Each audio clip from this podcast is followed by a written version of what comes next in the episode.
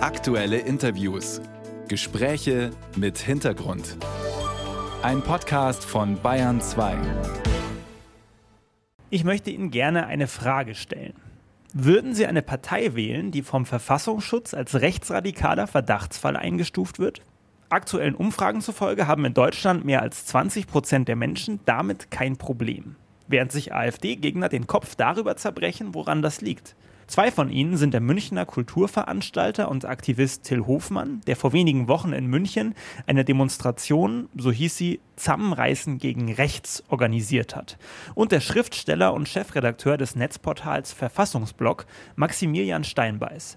Ich bin hier im Münchner Kulturveranstaltungsort Bellevue di Monaco, denn hier wollen die beiden ein Projekt vorstellen, mit dem sie auf die Gefahr, die ihrer Ansicht nach von der AfD ausgeht, hinweisen wollen. Till Hofmann, erste Frage an Sie. Sie haben eine Demo organisiert, kurz vor der Landtagswahl, zwei Wochen ist es jetzt her, Bayern gegen den Rechtsruck, Zusammenreißen gegen rechts. Da waren äh, über 35.000 Menschen auf der Straße in München. Und dann kam die Wahl und die AfD hat massiv zugelegt, in Hessen und in Bayern auch. Wie geht es Ihnen denn jetzt gerade? Ja, mir geht es gut, aber es ist natürlich sehr bedenklich, wie die Wahl insgesamt da ausgegangen ist. Es war auch für uns einfach an der Zeit, da Zeichen zu setzen und wir haben da jetzt auch keine Illusionen uns gemacht, dass wir da groß eingreifen, aber einfach die Problematik aus unserer Sicht äh, zu zeigen, mit ganz vielen Menschen das äh, einfach mal auf die Straße zu bringen und die Diskussion zu führen für die nächste Zeit auch. Oder wie geht man ran oder wie verändert man das? Das war ja auch so ein Anstoß dieser Kundgebung, eben das mal rauszukriegen und zu platzieren auch. Maximilian Steinbeiß, jetzt sitzen wir heute hier, äh, weil im Bellevue di Monaco hier bald eine besondere Veranstaltung ist, äh, heißt das Thüringen-Projekt. Was genau verbirgt sich denn hinter dem Thüringen-Projekt und warum ist es jetzt hier in München in Bayern? Das Thüringen-Projekt ist ein Projekt, das wir jetzt vom Verfassungsblock aus vor ein paar Wochen gestartet haben mit einer großen Crowdfunding-Kampagne und mit dem Ziel, herauszufinden, was tatsächlich passieren könnte, würde, wenn eine autoritär-populistische Partei ähm, auf Landesebene staatliche Machtmittel in die Hand bekommt. Und gerade in Thüringen, weil im September nächsten Jahres dort Landtagswahlen sein werden, weil wir uns alle noch erinnern, wie die Umstände der letzten Regierungsbildung in Thüringen gelaufen sind und weil in Thüringen ein rechtsextremer Landesverband unter Führung des Nazis Björn Höcke an der Spitze der Umfragen steht und man überhaupt nicht mehr ausschließen kann, dass der tatsächlich da auch der, an einer Regierung beteiligt werden könnte oder zumindest eine Regierung toleriert. Und da gibt es verschiedene Szenarien und die wollen wir uns anschauen, um dann auch einfach ein Gefühl dafür zu kriegen, was da auf uns alle zukommen könnte. Und wenn Sie fragen, warum in Bayern, weil das nicht etwas ist, was wo man sagen kann, ja, das sind Probleme, die irgendwelche Ostdeutschen haben. Ich glaube, wenn diese Landtagswahlen in Hessen und in Bayern irgendwas gezeigt haben, dann das.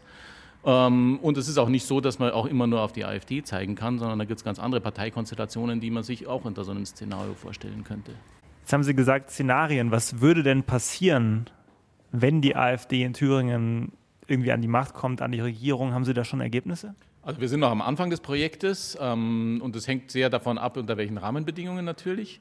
Ich glaube, es geht auch nicht nur sozusagen darum, sich anzuschauen, wenn es soweit ist, dass die, dass die AfD da die Landesregierung übernimmt oder daran beteiligt ist, sondern auch im Vorfeld schon jetzt viele Dinge, die man sich anschauen muss. Also insbesondere auf der, auf der kommunalen Ebene, was passiert, wenn dann im Mai nächsten Jahres, wenn die Kommunalwahlen sein werden, nicht nur in Thüringen, sondern in ganz vielen anderen Bundesländern auch, wenn dann die Kommunalverwaltung in, äh, in großem Stil dann von der AfD beherrscht wird. Das ist ein Szenario, da muss man sich damit beschäftigen. Das wird alles verändern.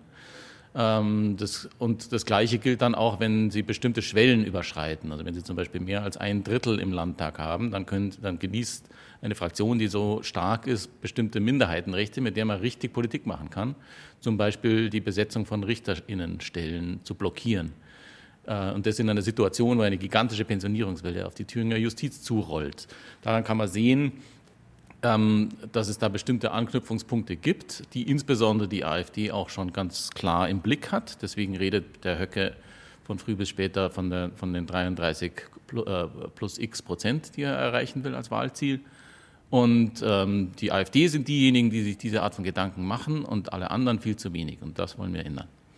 Wir haben jetzt gerade schon gehört, Richter umbesetzen eventuell, aber es ist ja auch oft die Rede von der Kulturlandschaft, von, von Kulturprojekten. Wie geht es Ihnen denn als Veranstalter, als, als Kulturveranstalter, als Demoorganisator? Es könnte ja dann auch Auswirkungen äh, auf Ihr Leben, auf Ihr Schaffen haben. Es könnte theoretisch natürlich Auswirkungen haben auf eine Subventionspolitik, die sich ändert in staatlichen oder, oder städtischen Theatern oder kommunalen kleinen Einrichtungen. Und das wird ja schon angedeutet und man sieht es ja auch äh, in ganz Europa, wo äh, so ein Rechtsruck herrscht und diese Menschen schon in der Politik sind, dass dort am ehesten gespart wird. Und äh, das ist für uns natürlich in Bayern wäre das eine Katastrophe und auch nicht dem Rechtsstaat, äh, dem, dem, dem Ziel der bayerischen Verfassung entsprechend, nämlich dass das absolut dazugehört, eine Vielfalt. Und deswegen muss man sich jetzt immer wieder, egal wo, auf die Füße stellen und sagen, diese Menschen, die wirklich äh, stramm rechts sind und äh, einem Nazi nachrennen und vielleicht auch ähnliches Gedankengut teilen, äh, das möglichst an, auf allen Ebenen, die man zur Verfügung hat, mit den Leuten sprechen oder mit Veranstaltungen eben genau das zu verhindern. Max Steinbeiß, warum ist denn das wichtig, sich mit so Verfassungsklein-Klein auseinanderzusetzen? Man kann ja sagen, boah, ist ja wahnsinnig trocken und so, jetzt hier Richter umbesetzen. Ähm, also solche Sachen, warum muss ich mich mit sowas auseinandersetzen? Ist das nicht, könnte man nicht auch sagen, ja, die Institution unserer Demokratie ist so stark, äh, ich vertraue darauf, dass die jetzt nach dem Nationalsozialismus abgesichert ist, dass sowas nicht normal passiert, auch nicht, wenn mh, hm, jetzt irgendwie 40 Prozent AfD wählen. Weil diese ganzen vermeintlichen technischen, juristischen Feinheiten halt genau die Stellhebel sind, die dann im Zweifel halt äh, umgestellt werden. Und das ist ja auch nicht einfach nur eine Spekulation oder eine Vermutung oder eine Hypothese, sondern das ist genau das, was man eben sehen kann im Ausland. Wenn man auf Ungarn schaut, dann hat das Elend damit angefangen, dass diese Regierung eine Zweidrittelmehrheit im Parlament äh, äh bekommen hat, dadurch solche vermeintlich technischen, komischen Besonderheiten am ungarischen Wahlrecht. Und damit nahm das Elend seinen Lauf, weil mit dieser Zweidrittelmehrheit konnten sie dann halt die gesamte Verfassungsordnung nach ihrem Gusto äh, gestalten, mit der Folge, dass man heute dass es heute keine realistische Perspektive mehr gibt, diese Regierung auf demokratischem Wege wieder abzuwählen.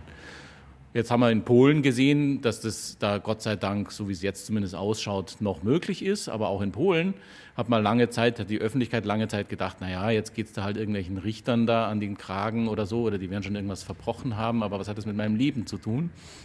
Und in dem Moment, wo man gemerkt hat, was es mit meinem Leben zu tun hat, war es halt auch einfach zu spät für vieles. Während umgekehrt dann in Israel, um auf das dritte Land zu kommen, die haben dann gesehen, ah nee, da muss man aufpassen, weil sie eben das polnische Beispiel schon kannten, also insbesondere die RechtswissenschaftlerInnen.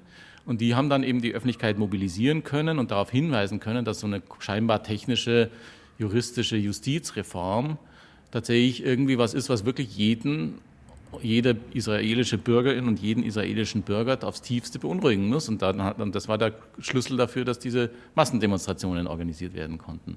Jetzt waren Sie ja schon lange vor der AfD. Ist ja auch nicht das erste Projekt. Sie haben ja auch schon das Volkskanzler-Szenario äh, aufgearbeitet.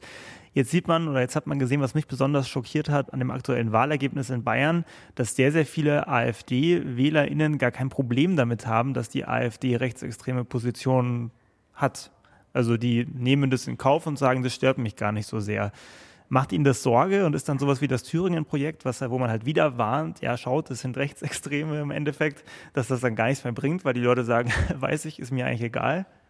Na, ich glaube schon, dass man sozusagen, so wie wir gewohnt waren, darauf zu gucken, mitsamt dem Wort rechtsextrem, dass man sagt, das ist der, also dass dies gefährliche Leute sind, erkennen wir daran, dass sie irgendwo ganz in der, im, am extremen Rand sind, also ganz weit weg von dem, wo wir glauben, dass die Mitte ist. Also wo wir sind, so. Dass man sagen, an extremen politischen Positionen die Gefahr erkennt. Das funktioniert so nicht mehr. Sondern das ist nicht das Problem, dass die sozusagen äh, irgendwie wildes Zeug machen wollen, sondern das Problem ist, wie sie das machen wollen. Und diese, dass, es, dass eben bestimmte Techniken der, des Umgangs mit der Verfassung gibt, die, die, die, wo man einfach verhindern muss, dass die Leute in, äh, in die Lage kommen, diese Techniken anzuwenden. Und dafür, da, ob darauf das Wort rechtsextrem tatsächlich noch passt, ist eine, ist eine offene Frage. Auf der anderen Seite die, die Wurstigkeit, mit der viele Leute, und das, damit meine ich nicht, nicht nur und vielleicht gar nicht mal in erster Linie, wenn wir in Bayern sind, die AfD, mit der viele Leute da auf die Tatsache, dass man es vielleicht mit Leuten zu tun hat, die Nazis waren oder vielleicht sogar noch sind, ähm, sich mit denen, mit denen gemeinsame Sache zu machen. Das ist schon neu.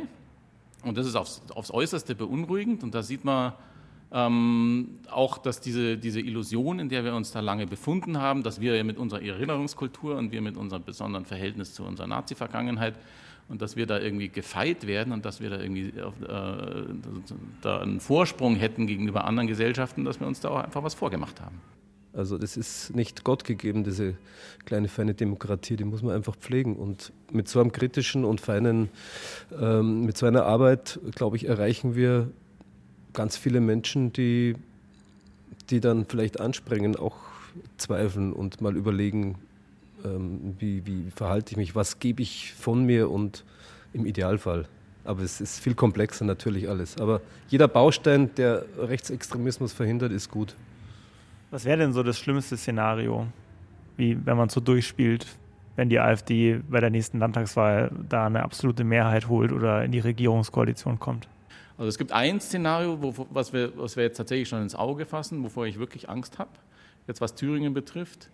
Und das wäre, dass, die, dass eine Regierung unter AfD-Beteiligung sogenannte konsultative Volksbefragungen einführt. Das sind sozusagen so, so plebiszitäre Volks, also sind keine Volksentscheide, weil es nicht aus dem Volk kommt, sondern die Regierung stellt so Suggestivfragen. Sagt so, seid ihr dafür, dass jetzt lauter äh, ausländische äh, Leute hierher kommen und euch alle Arbeitsplätze wegnehmen? Oder seid ihr da dagegen? Und dann, und dann dieses dann damit so ein, ein Mittel an der Hand hat, sozusagen immer die öffentliche Meinung so zu manipulieren, dass, man, dass, sie, die, dass sie dann gegen jeden institutionellen Gegner diese öffentliche Meinung dann halt ähm, loslassen kann. Das ist eine Technik, die in Ungarn äh, äh, angewandt worden ist. Das hat jetzt auch die polnische Regierung versucht. Das ist also ein etabliertes und bewährtes Mittel äh, autoritär-populistischer Machtausübung. Und das könnte eine Thüringer Landesregierung versuchen, gegen den Buchstaben der, der Verfassung, aber jetzt, also so könnte man die Verfassung auslegen. Das wäre so ein Szenario, das mir da jetzt, wo ich, wo ich jetzt schon sagen würde, da sollte man was machen dagegen. Ja, Maximilian Steinbeiß und Till Hofmann, vielen Dank für das Gespräch. Ja, danke. Ja, ich bedanke mich.